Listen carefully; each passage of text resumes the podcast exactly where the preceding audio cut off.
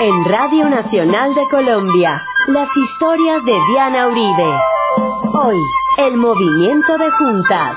Primera parte, con el apoyo del Ministerio de Educación Nacional y Señal Memoria. Estábamos empezando con una canción absolutamente emblemática e icónica de la Revolución Francesa, la Carmagnol. Están invitando a danzar, la danza de la revolución, la danza de la República, la danza de los ciudadanos. Es una canción de, es un himno, una canción popular que invita a compartir el alborozo y la alegría de la Revolución Francesa y el heroísmo de la Revolución Francesa. Es una canción como de propaganda, diríamos hoy día. En su época fue muy popular y quedó como de la banda sonora de la Revolución Francesa. Pero mientras los franceses están así de contentos y bailan la carmañol y están súper entusiasmados con su proceso revolucionario, en España la sensación es otra. En España están asustadísimos de lo mismo que los franceses están tan contentos. Vamos a escuchar una canción que es la versión totalmente contraria de la Revolución Francesa. No es la alegría, no es el heroísmo, no es el ciudadano, no es el pueblo, sino es el miedo aterrador de lo que está pasando en Francia, el miedo de las monarquías. Esta canción que vamos a escuchar es española, pero realmente es el sentimiento de una buena parte de Europa que está pegada del techo con lo que está pasando en Francia, con la tumbada de las monarquías, con la idea de la igualdad y del pueblo. Eso les parece el fantasma más aterrador y más miedoso que se les pueda ocurrir. La percepción que España tiene de la Revolución Francesa es el terror, la guillotina, además porque abolía todos los privilegios del antiguo régimen y eso era lo que más les asustaba, porque pues estaba tratando de echar abajo un mundo que se basaba en los privilegios y en el derecho divino de los reyes. Entonces resulta que esta coyuntura es la que va a determinar que nosotros entremos en el movimiento de juntas. Están totalmente ligadas las cosas que están pasando en Francia y en España con todo lo que va a pasar. Y eso es lo que les vamos a contar hoy. ¿Y por qué? ¿Y qué tiene que ver una cosa con la otra? Como nosotros, institucionalmente, América Latina como colonia española, teníamos un vínculo estrictamente con la corona. Si la corona lleva a verse fracturada, nosotros quedamos fracturados del vínculo con la corona a nivel institucional. Ahí cuando estábamos hablando la vez pasada de tú y yo, ¿qué venimos siendo?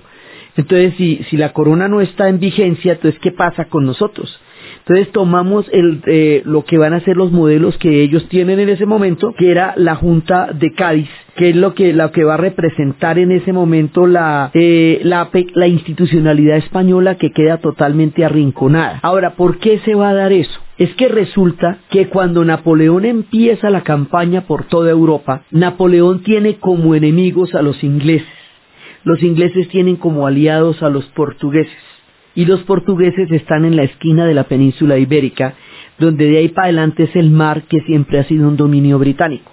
Entonces Napoleón le pide a España un permiso para transitar por el territorio, un permiso de paso, como, una, como un peaje casi, más o menos. Eso se llama el Tratado de Fontainebleau, por medio del cual España acepta que Napoleón pase por ahí para encontrarse con los portugueses y darle la batalla a ellos y a los ingleses. Pero resulta que no va a pasar eso. Va a pasar es que Napoleón va a invadir España. Y no solamente va a invadir España, sino que los dos reyes que en ese momento estaban disputándose entre Carlos y Fernando el poder, en España había un enredo. Esos estaban bastante enredados ahí. Y entonces había diferentes tendencias y en ese enredo en donde van a estar ellos en una, digamos, como en un vacío de poder real, los dos reyes son detenidos y en ese momento lo que va a hacer Napoleón es nombrar a su hermano José Bonaparte, lo va a nombrar como rey, ¿sí? Eh, digamos en detrimento de la autoridad de Fernando o de Carlos, que eran los verdaderos reyes de España en ese momento. O sea, los coge mal parqueados y los mete a la cárcel, los encana a ambos y nombra al hermano. Y esa vuelta no era lo que habíamos hablado Napoleón, eso no era así, no era. Habíamos dicho era que usted pasaba por aquí, no que iba a nombrar reyes, no que iba a detener reyes, no que iba a ponerse a legislar. Se supone que nosotros, decían los españoles, no éramos parte de su plan para invadir Europa. Se supone que nosotros simplemente le prestábamos el territorio como aliados para que usted fuera a hacer la vuelta con Portugal, no más.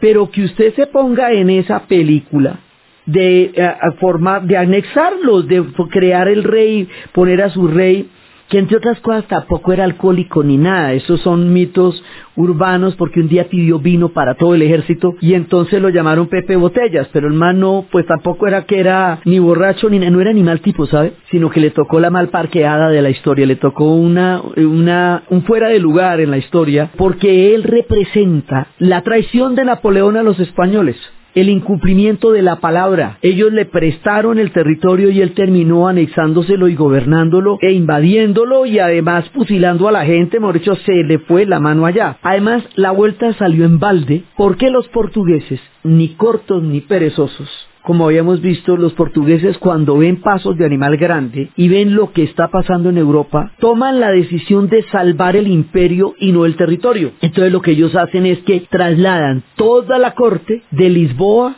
a Río de Janeiro. Y el Brasil, esto también es muy importante en la diferencia de las historias entre el mundo portugués y el mundo español en el continente americano. El Brasil se va a volver el corazón del imperio ellos van a ser el imperio mismo. Hay una película buenísima que se llama Carlota Joaquina, Princesa de Brasil, y es como llega esta pompa de la corte portuguesa con las arañas de cristal y los tapetes y los y lo y del mobiliario y todo. Ellos eran bien presopopélicos a un Brasil brasileiro, tropical y garoteiro. Y eso queda chistosísimo porque los brasileros pues eran lo menos presopopélicos y pomposos del mundo y esta gente llega en semejante escama Aquello es una cosa de locos, pero ellos salvan así, los portugueses salvan el imperio. Y el imperio portugués va a sobrevivir mucho tiempo por esa decisión y ellos no se van a tener que enfrentar con los ingleses ni a los... Mejor dicho, ellos dejan así, ese enredo que está armado en Europa, lo dejan de ese tamaño, se van para Río de Janeiro y allá continúa otro episodio de la historia de ellos. Esto va a hacer que el Brasil no se despertebre en, un montón de territorios, ¿cómo va a pasar en América Latina, que entre otras cosas tampoco eran un solo territorio en primer lugar? Entonces, la vuelta queda en vano, porque los portugueses se fueron, y entonces los españoles quedaron encartados con Napoleón, metidos ahí, invadidos por él, deseando a un rey que para ellos era una esperanza. Fernando VII, mientras estuvo en Canao, era una esperanza era un personaje, el deseado, era la legitimidad de los españoles frente a la usurpación de la invasión francesa. Cuando el man salga le va a faltonear a todo el mundo, pero mientras esté encanado sigue siendo regio y sigue siendo divino. Este personaje que para uno significa una cosa y para otro significa otra, mientras esté preso es un símbolo. Cuando salga de la cárcel y se convierta en el faltón que se convertiría, va a ser un desastre.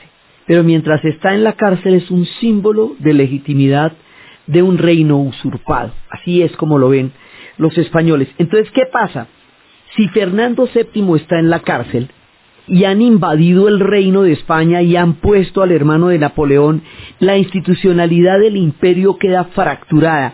Esta fractura es el hecho definitivo que va a posibilitar el movimiento de juntas. ¿Por qué? Porque los antecedentes son la Junta Suprema Central o Gobernativa del Reino, que fue un órgano formado en septiembre de 1808 en Aranjuez y que ejerce los poderes ejecutivos y legislativos españoles durante la ocupación napoleónica. Es decir, estando España ocupada, ¿cómo hacemos para legislarnos si estamos bajo el nombre de otro rey? Así sentían los españoles. Entonces tienen esta esta figura de la Junta Suprema Central y Gobernativa porque para ellos eh, cuando el derecho tradicional se veía alterado, entonces ellos van a revertir el gobierno del rey a la comunidad y la comunidad en la Junta Gobernativa Central. Esta es la institucionalidad que da paso al movimiento de juntas, por eso la explico así. Entonces, este órgano va a ser formado en Aranjuez. Hay dos tipos de juntas hay una Junta Suprema Central y Gobernativa que la estamos hablando de Aranjuez para toda España. Pero hay una Junta Suprema de España e Indias que es la que tiene que ver con el gobierno de las colonias en ultramar. Esa se fundó en 1808 en Sevilla y esa va a representar la resistencia militar en el sur de España contra la invasión francesa.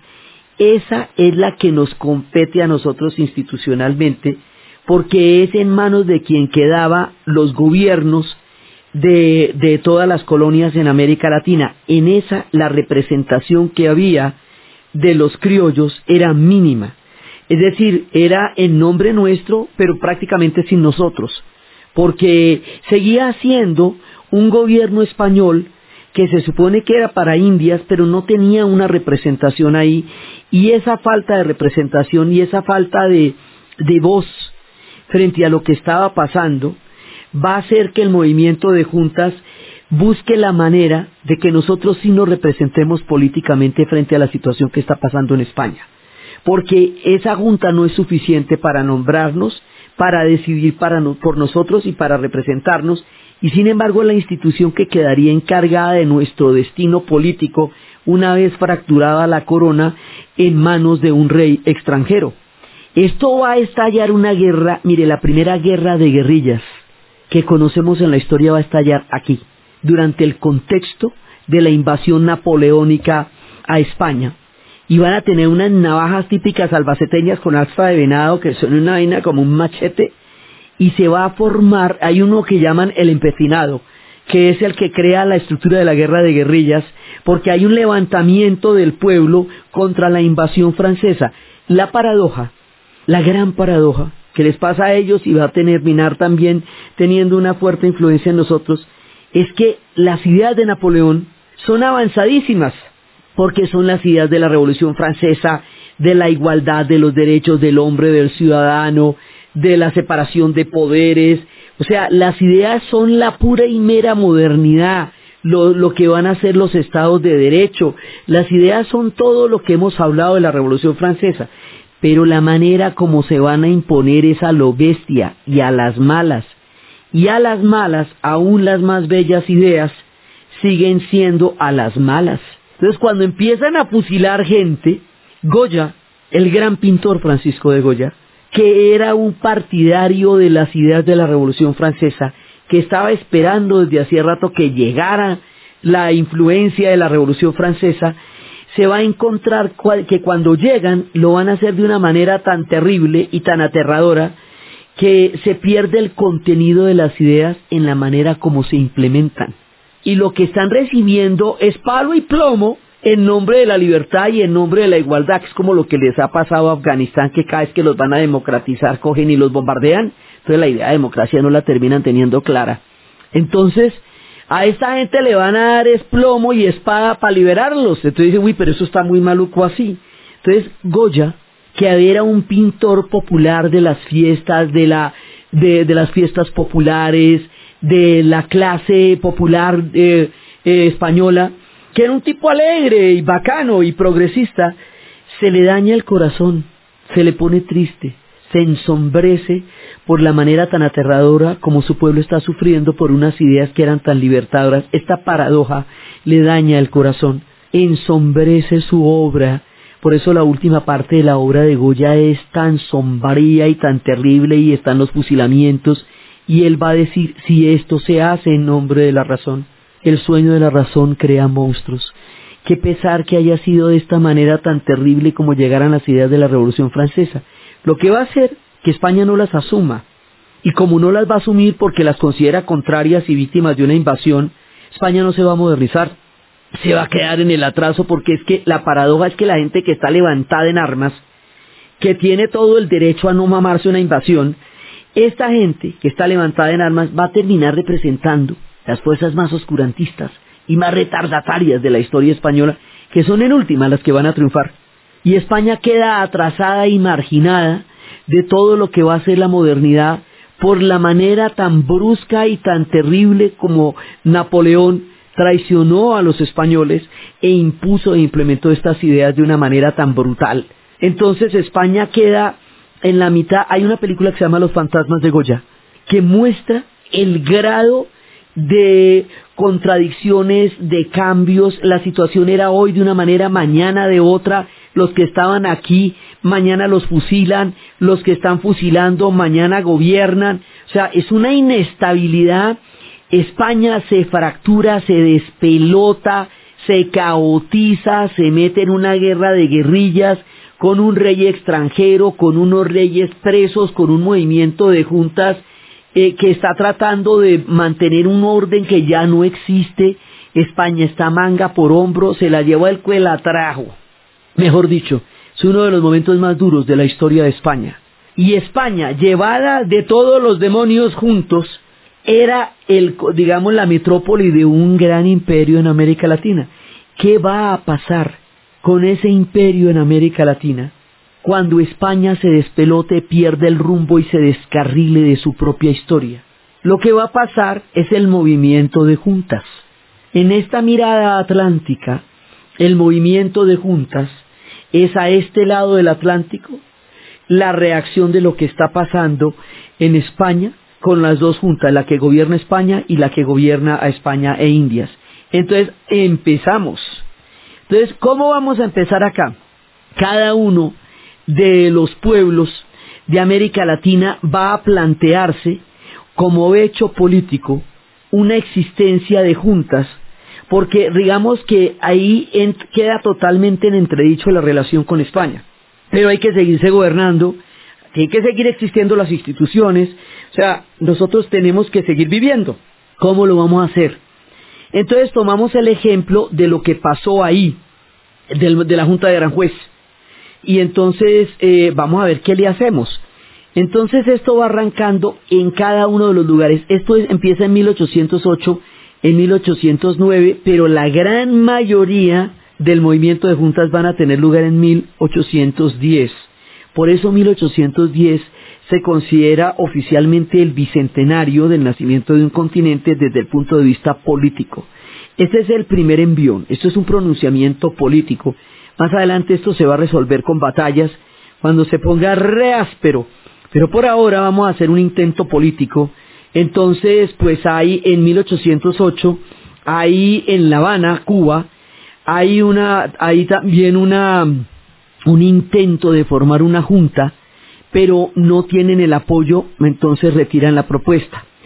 En México, en México la cosa es bastante más complicada porque es que el imperio, lo que llaman el imperio, es México y Perú.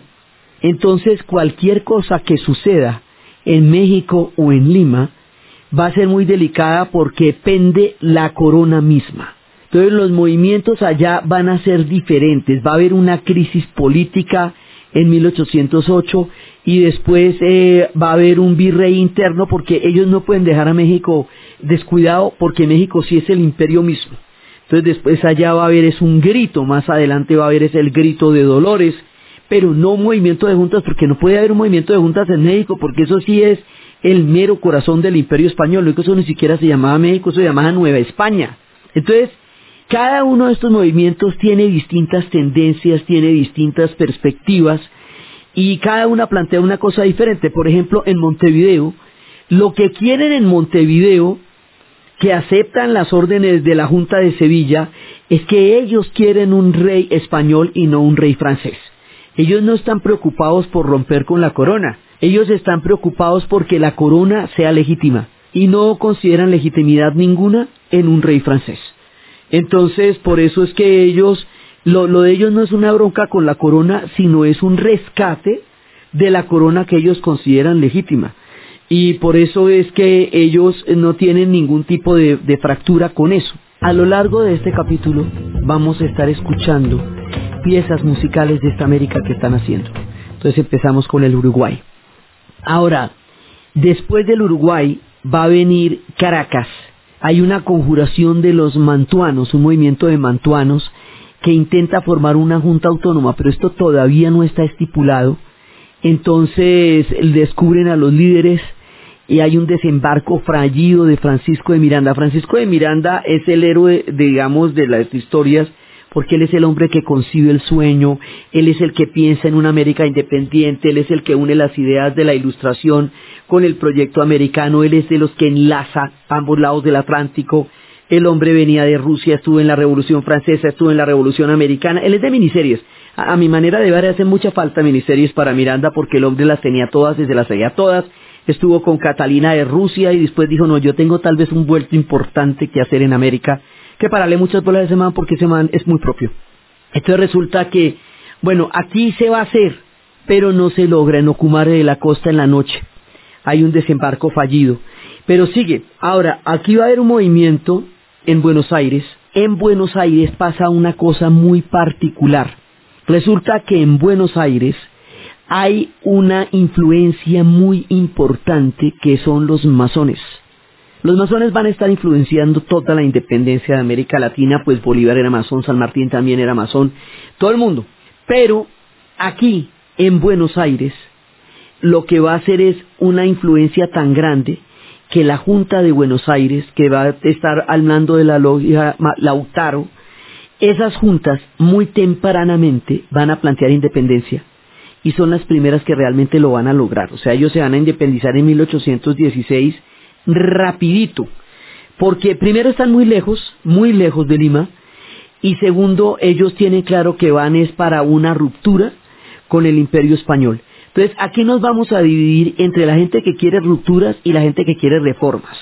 Los hay que quieren es abrirse del parche y los hay que quieren es montar otro tipo de relación aprovechando el desorden, tener una relación más justa y más Em, equitativa con España, pues la de, no la de tu reino, yo colonia, y, y, tú mandas y yo obedezco, sino pongámonos de acuerdo para la foto, esto se puede manejar de una manera políticamente mucho más equitativa y justa. Hay quienes todavía creen mucho en la posibilidad de negociar con España y lo creen porque lo que está pasando en España, si no es claro para los españoles, que estaban sumidos en un mar de confusión, Imagínese cómo lo va a hacer para, los, para toda la gente de América Latina. Al otro lado del Atlántico las noticias que llegaban un día eran unas y otro día eran otras y llegaban en tres meses y cada vez que llegaban las noticias eso estaba más enredado. Entonces cuando una situación es tan confusa, lo que se plantee frente a esa situación pues es supremamente matizado, unos quieren una cosa y otros quieren otra. Entonces en algunos lados esto va a ser radical, y eso aplica tanto para el continente como para la Nueva Granada, cuando lo veamos en el otro episodio, los hay que quieren de una vez una ruptura y los hay que quieren una relación política diferente. El caso de las revoluciones en Bolivia, Tuitiba y Chuquisaca, eh, están sometidas eh, por el capitán Manuel de Goyeneche y eso también les van a dar duro. Eh, los ejércitos de Cusco van a llegar allá el 21 de diciembre y va a haber otra, la junta de Tuitiva, esa junta va a ocurrir en La Paz y los van a reprimir duramente. Ahí los va a reprimir. ¿Por qué? Porque es que todo lo que quede cerca de Lima va a llevarlas de perder. Y eso más adelante lo van a decir, mire, mientras más cerca estén de Lima, que es en América del Sur, el imperio español está representado en Lima. Lima es el corazón del imperio y en América eh, Norte Central el imperio español está representado en México. Entonces, aquí en, nuestro, en nuestra geografía, Lima es el corazón del imperio español y tiene todo el poder está sentado ahí. Todo lo que se le acerque a Lima va a estar en inminente peligro. Por eso es que las que se van a poder consolidar en general van a ser las que están más lejos, como es el caso de Buenos Aires, porque es que llegar hasta allá era un vuelto largo. Pero en cambio esto sí que aquí no más, mira aquí, porque es que ahí estaba Lima. Entonces nos vamos a meter con una con un momento muy importante. Por un lado está la Junta Suprema de Caracas del primer Congreso venezolano que el 5 de julio proclama la independencia y la ciudad de Valencia se levantó en armas. Entonces aquí hay, digamos, proclamas de un lado y otro, y va a haber en Cumaná y en Barcelona, Venezuela, y en Angostura y en Asunción, va a haber una cantidad de, juntas y las va a haber en Cartagena y luego va a haber, eh, pero la de Cartagena la vamos a explicar después con calmita. Después viene la de Buenos Aires, ya esa es la primera junta de Cabildo, porque antes hubo un levantamiento, pero esto ya es una junta de Cabildo. Y, esto va a ser ya el primer triunvirato y ya ellos se van es en serio para abrirse ya para una independencia. Va a haber una junta en Santiago de Chile que ya digamos es una junta también bien importante, pero nuestro, o sea, nosotros nos vamos a centrar fundamentalmente en Quito. La cosa va a ser muy importante y va a ser de otro tamaño. Primero que todos los antecedentes.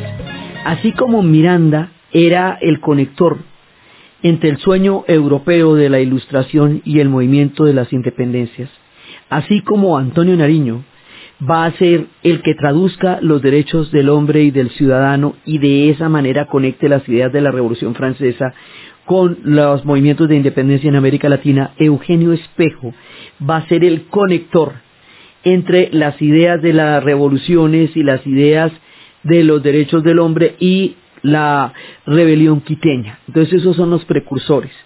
Eh, pero va a haber un hecho que es muy importante acá porque es una sensación de propia valía. En Ecuador, la misión geodésica de la cual estuvimos hablando va a ser tan importante que ellos van a nombrar su proyecto de país no por una batalla, ellos no se llaman Pichincha ni Bomboná, ellos se van a llamar Ecuador porque son el ombligo del mundo, la mitad del mundo, por esta expedición francesa que sacó a Quito de lo profundo de las montañas y lo convirtió en el centro de la tierra. Esa línea va a dar el nombre al país. Por un lado, por el otro lado, la expedición botánica también llegó allá. Nuestros vínculos con Ecuador son cercanísimos porque allá estaba la audiencia, la Real Audiencia de Quito, pero eso estaba bajo el mando de Santa Fe y del virrey Amari Borbón, o sea, lo que estaba pasando allá se mandaba desde acá. Eh, nuestros próceres están totalmente eh, ligados con ellos, Antonio Villavicencio, Manuelita Sáenz era quiteña, o sea, muchos de los nuestros son quiteños y de ellos vienen de acá, están totalmente entrelazadas, es muy importante la relación que hay entre nuestro proceso y el proceso quiteño. Eso por una parte. Y la expedición botánica también va a ejercer una influencia, tanto en Quito como en la Nueva Granada, una influencia de creación de propia valía. Al, emprender semejante maravilla de descubrimiento eh, biológico, geográfico, de biodiversidad y de plantas, nos miramos por primera vez. Y nos miramos por primera vez en un sentido de propia valía y nos sentimos lo suficientemente fuertes e importantes para poder empezar a pensar en nosotros como un pueblo independiente. Acuérdense que las ideas de la ciencia y la ilustración estaban totalmente ligadas y lo mismo se descubría la geografía del planeta como se intentaba comprender la historia, la política, la ciudadanía. Es un momento de gran apertura mental que está pasando acá y la expedición botánica y la misión geodésica van a tener un papel capital en la formación de una conciencia histórica lo suficientemente robusta y poderosa para emprender un proceso tal como se va a hacer acá. Todos los quiteños, eh, con una claridad increíble de lo que va a ser el Estado de Derecho, la separación de poderes, van a pronunciar una rebelión que es una rebelión ya para cortar raíces con España, para crear un reino independiente sobre las bases de la, de la formación de un Estado moderno y sobre los derechos del hombre del ciudadano. Y ellos tienen digamos al varón de Carondelet en la época como una de las figuras también de inspiradoras de todo lo que va a ser la rebelión.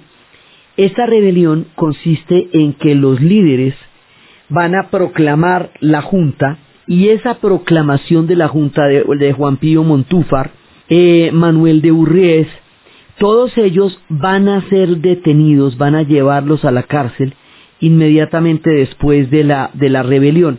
El pueblo quiteño va a ir a rescatarlos porque el pueblo los apoya y el pueblo quiere estar con ellos. Y resulta que va a haber una masacre en el cual van a matar no solamente a los líderes, sino al pueblo que los fue a rescatar. En esa época murieron 20.000 personas. Eh, para el año de, del 2009 cuando el bicentenario de la rebelión quiteña, en la gran exposición que hicieron en Quito, una exposición gigantesca en un antiguo hospital donde arriba estaba la exposición de la Revolución Francesa, con todos sus matices y abajo estaba la rebelión quiteña, ahí nos hacían una conversión demográfica para entender la dimensión de lo que está pasando acá. Dice que murieron, fueron asesinadas 20.000 personas, que para la cantidad de población que tenía en esa época Quito, era como si hoy, con un millón trescientos mil habitantes que tienen ellos, les mataran trescientas mil personas. O sea, es una, es devastador, es devastador, va, la represión va a ser aterradora, les van a matar una generación brillantísima, eso que les pasa a los quiteños, después nos va a pasar a nosotros. Y después va a pasar también en, eh, eso es lo que va a ser la reconquista. ¿Sí? Los primeros que van a conocer el tamaño de una represión van a ser los quiteños. Y al aplastar la rebelión, esto va saliendo desde Popayán, va saliendo desde Lima, pues que era el corazón del imperio, y también va a salir desde Guayaquil. Y es directamente también desde Lima y es Amari Borbón los que están orquestando la masacre. Entonces ahí pasa una cosa muy grave. Ahí asesinan el proyecto histórico del Ecuador, que era la rebelión quiteña. Lo que ellos querían, lo que ellos soñaban, lo que ellos esperaban, una cosa además muy avanzada, muy dolorosa para ellos. Ya después, cuando nazca el país del Ecuador, a partir de las batallas de Pichincha y de Bomboná, será una definición militar hecha por los generales que define cuál va a ser el territorio del Ecuador y que va a poner al Ecuador al interior del nuevo proyecto de la Gran Colombia. Esa ya no es una decisión de los ecuatorianos, esa ya es una decisión de la manera como se va a repartir el nuevo territorio de la independencia. La decisión de los ecuatorianos es la rebelión quiteña. El alma ecuatoriana es la rebelión quiteña y si uno no entiende esto, no entiende a los ecuatorianos y no entiende por qué ellos van a ser tan sensibles en el futuro a cualquier tipo de interferencia e invasión a su territorio, porque ellos sintieron que no fueron tratados en la misma, eso lo vamos a ver también en, muchos pueblos, que sienten que a la hora del resultado final no fueron tratados con la importancia que su proceso tuvo. Si más adelante los llaneros sentirán que ellos no fueron incluidos en el proyecto de Colombia con la importancia que tuvieron en, en el proyecto de la independencia. Los quiteños eran una gente, digámoslo así, mayor de edad políticamente hablando y quedaron unidos a la Gran Colombia, pero no como una sede donde podría llegar a funcionar la Gran Colombia como se discutía si la cosa era desde Caracas o era desde Bogotá. Ciertamente no se estaba pensando que fuera desde Quito. Ellos resienten esto.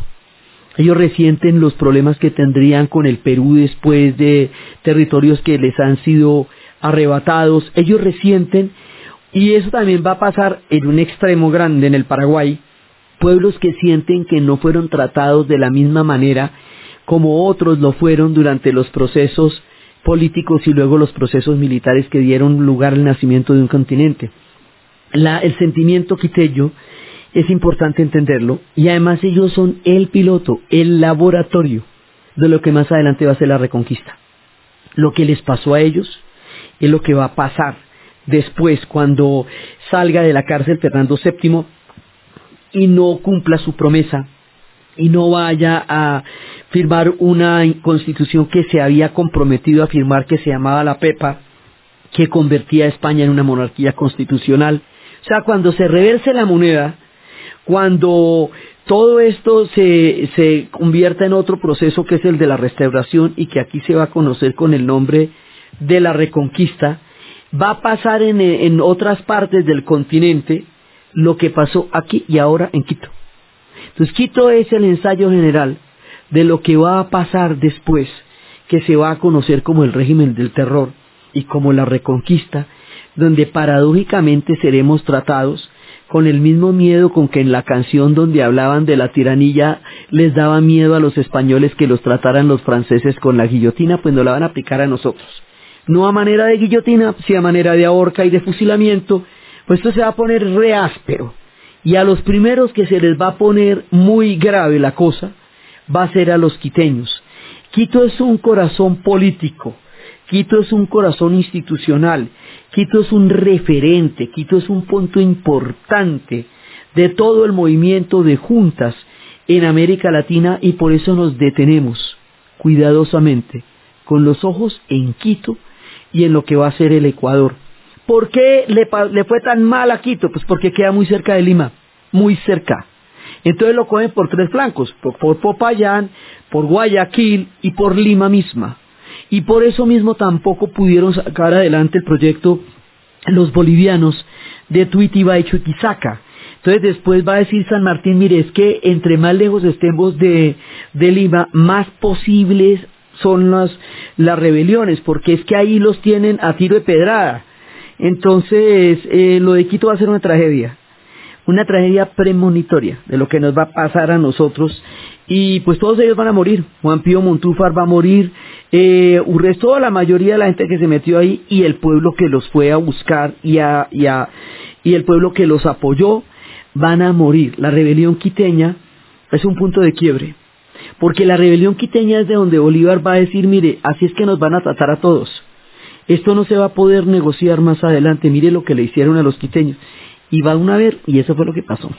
Entonces, pero en ese momento todavía no sabemos que la cosa se va a poner tan tenaz porque todavía está preso eh, Fernando VII y todavía Napoleón está conquistando y todavía está victorioso y todavía está tremendo y mientras Napoleón esté eh, en sus campañas vencedoras por Europa y mientras avance por los campos de Europa el movimiento de juntas eh, se mantiene y sigue estando porque las condiciones históricas que lo generan pues siguen estando ahí.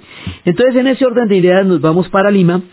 En Lima hay una conspiración para derrocar al virrey y cuando todo está preparado, los eh, sorpresivamente los van a arrestar a cada uno de sus hogares, a o no los van a arrestar y no se va a poder hacer. La historia en Lima va a ser muy diferente porque no es que Lima vaya a ser un movimiento de independencia propiamente, esto eso después lo vamos a ver, porque a ellos no les importa, ellos son el corazón del imperio, ¿sabes? Ellos no necesitan abrirse de ningún parche, porque ellos son el parche, ¿sí? Entonces, por eso es que las cosas van a llegar a Lima, pero no se van a generar en Lima, sino que van a llegar a Lima. O sea, la definición última de las batallas cuando se den son Junín y Ayacucho, porque es para sacarlos de Lima. San Martín decía, mientras ellos estén en Lima, aquí no se ha derrotado el imperio español. El imperio español se va a derrotar en el futuro cuando se le saque de Lima pero todavía no estamos pensando en eso. Hasta ahora estamos pensando en qué hacemos con las juntas. Entonces, hay una Junta Suprema en Caracas, que es el primer Congreso venezolano, que le proclamó la independencia. Y lo que les decía de Buenos Aires, la de Buenos Aires es clave porque la de Buenos Aires es una, es una junta que no solamente plantea una independencia por la radicalidad del pensamiento masón y de la logia Lautaro, que era el nombre de un cacique mapuche, sino porque estando suficientemente lejos, no van a tener reconquista porque irse hasta allá, eso quedaba muy en, el extremo de América Latina, entonces ellos van a poder salir adelante con su junta de entrada, es decir, los argentinos no van a tener que hacer una segunda independencia, porque con la primera les va a funcionar, no va a ser el caso de todos los demás, va a ser el caso de los argentinos, o sea que a partir de la primera y ya en 1816 esta gente va a quedar tranquilita e independiente. Tranquila no, porque esto va a ser reáspero, pero sí independiente. Y así va haciéndose en el resto del continente, como les digo, eh, mientras tanto en México va a haber el grito de Dolores, donde Miguel Hidalgo y Costilla va a comenzar una revuelta y va a ser la primera fase, pero... Eh, ellos no alcanzan a llegar a México y no alcanzan a montar una junta. Más adelante eso se va a generar a partir de una negociación entre Agustín Iturbide y los españoles, eh, en la cual más o menos dejan así hasta que no venga un rey francés. Pero esa negociación no la reconocen los mexicanos como su independencia, sino la reconocen como el grito de Dolores de Miguel Hidalgo y Costilla que también van a ser ejecutados. Entonces, ¿qué pasa? Y bueno, y también está la Junta de Santiago de Chile que va a ser muy importante y también va a haber una revolución en el, en el Paraguay y después, cuando Paraguay se independice, se va a independizar sin una sola gota de sangre, pero no será ahí donde ellos van a, a, sufrir los rigores de la guerra y el horror, sino mucho más adelante la guerra de la Triple Alianza. Ellos van a lograr, digamos, una independencia bastante exitosa los paraguayos, también va a haber eh, rebeliones en Tacna, Perú, pero hay una cosa que es muy importante para nosotros, en el momento en que se produce la Junta del 20 de julio de 1810 en Colombia, en lo que después sería Colombia, en la Nueva Granada, eso es en julio. Mientras tanto, se está preparando todo lo que va a ser la masacre de los quiteños. La masacre de los quiteños va a ser el 2 de agosto. O sea, en el momento en que nosotros estamos planteando el movimiento de juntas en Santa Fe de Bogotá, todavía el movimiento de juntas tiene una viabilidad política. Todavía se está hablando de una posible negociación, de una participación diferente con el imperio español. Todavía estamos en el momento de negociar. No se sabe lo que va a pasar y lo que pasaría después en Quito es una pésima señal porque eso quiere decir que el ánimo no va a ser de negociación, ya se va a ver, pero es ese necesito entre julio y agosto donde todo todavía es posible. Por eso es que, eh, por un lado, por eso es que eh, hay tanta expectativa sobre el 20 de julio y por el otro lado también eso lo vamos a ver cuando José Acevedo y Gómez, el tribuno del pueblo, vaya a decirles si perdéis estos momentos de efervescencia y calor, mañana seréis tratados como insurgentes. Ved los grillos y las cadenas que os aguardan. Porque si eso no se definía como junta en ese momento, quedaba como amotinamiento. Y el amotinamiento se castigaba con la horca. Entonces, esto es una época turbulenta, pero es una época también muy emocionante, porque es una época en que estamos empezando a definirnos políticamente. El movimiento de juntas va a ser tan importante o más importante que las batallas en la formación y en el nacimiento de un continente, porque es nuestro primer pronunciamiento político como ciudadanos, como pueblos capaces de articular de igual a igual una condición de negociación con una metrópoli desde, desde un surgimiento político nuevo por eso es tan importante, por eso el bicentenario de 1810 se celebró en todo el continente y una regata de todos los veleros del continente que zarparon desde Río de Janeiro y le dieron toda la vuelta a la América del Sur. Y luego atravesaron Panamá, pasaron por Cartagena, atravesaron Panamá y ahí estaban los buques insignias de todas partes, de todos los que tienen mar, estaban los buques insignias de, Argentina, de Uruguay, de Colombia, de Brasil, de México, de Perú, eh, estaba también en Juan Sebastián Escano, el Cano de España y el Sagres de Portugal. Esa gran regata de 1810 era la manera además de celebrar una independencia que se dio contra un imperio de ultramar y de crear un factor de identidad. Es muy importante porque este movimiento de juntas es el comienzo de la gran identidad histórica que vamos a tener los latinoamericanos a partir de este proceso, de las batallas y de las decisiones que se van a tomar más adelante cuando ya eh, todo esté definido. Pero es aquí, en el movimiento de juntas, donde nosotros empezamos a ser latinoamericanos porque vamos a tener una cadena de acontecimientos que nos van a unir como pueblos hermanos en proyectos históricos similares, aunque cada uno tenga sus particularidades. Por eso el movimiento de juntas es tan importante y por eso se tiene que decir, igualmente como el de las batallas, en una secuencia continental, porque si lo decimos, desde lo puro local no podemos entender la, envergadura y la dimensión de lo que estamos hablando. Estamos hablando de un proceso político de enormes proporciones y que va a tener su cuarto de hora mientras Napoleón esté en los campos de Europa. Cuando Napoleón sea derrotado, cuando todos los reyes vayan a ser puestos de nuevo en sus tronos, cuando salga Fernando VII de la cárcel, va a empezar un proceso que en Europa se conocerá como la restauración y para nosotros se conocerá como la reconquista y es donde la suerte de Quito la vamos a sufrir una gran cantidad de pueblos y las cosas se van a poner realmente muy ásperas y nos vamos a ir para una definición militar. Eh, porque políticamente hablando la cosa más o menos va a terminar ahí. Pero eso va a pasar más adelante. Ahorita estamos en las gloriosas, montando todos los movimientos de juntas y así como estamos hablando de cada uno de los movimientos en el continente, en el otro capítulo vamos a estar hablando de cada uno de los movimientos de juntas en la Nueva Granada, en lo que hoy es Colombia, porque es que aquí se dio en un montón de ciudades. Esto estuvo en Monpós, estuvo en Cartagena, estuvo en Cali, estuvo en Santa Fe, estuvo en muchas partes y vamos a, analizar cada uno de esos movimientos de juntas para entender cómo fue nuestro proceso dentro de este gran proceso. Entonces eso es lo que vamos a ver en el, en el siguiente programa. Pero ahora estamos viendo la identidad histórica, el nacimiento de un continente el punto en el que nos estamos encontrando por primera vez sobre una perspectiva común para una definición política a futuro de lo que seríamos como ese bloque histórico que se llama América Latina. Así, con Mercedes Sosa y esta canción de identidad, con este grito que se está escuchando de un lado al otro de la América, con este pronunciamiento político, con este ejercicio de ciudadanía, que estamos haciendo en todo el continente, terminamos este primer capítulo del movimiento de juntas.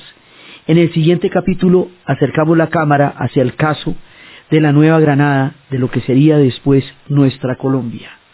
Entonces, desde los espacios de la fractura histórica de España bajo la invasión napoleónica, de la guerra de guerrillas de los españoles, del triunfo de la Revolución Francesa, de Napoleón en España, de Goya, de toda su obra ennegrecida por una tristeza histórica terrible, de las juntas de Indias, del movimiento de juntas, de lo que esto va a implicar en América Latina, de la rebelión quiteña y toda su esperanza de un país nuevo y diferente que ellos imaginaron y lucharon por construir desde Atuítiba, desde Chuquisaca, desde Caracas, desde Santiago de Chile, desde Montevideo, desde Buenos Aires, desde el grito de Hidalgo de México, desde la junta que estamos creando nosotros que vamos a ver después, desde todo este continente que está esperando nacer y luchando por nacer, primero desde lo político y luego desde lo militar, en la narración Diana Uribe y para ustedes, feliz día. Este programa fue grabado en los estudios de RTBC por Jaime González en la producción, en la dirección y en la narración Diana Uribe y en la investigación y en el conjunto de trabajo de contenidos Arturo Jiménez que junto con Diana Uribe formamos el podcast dianauribe.fm.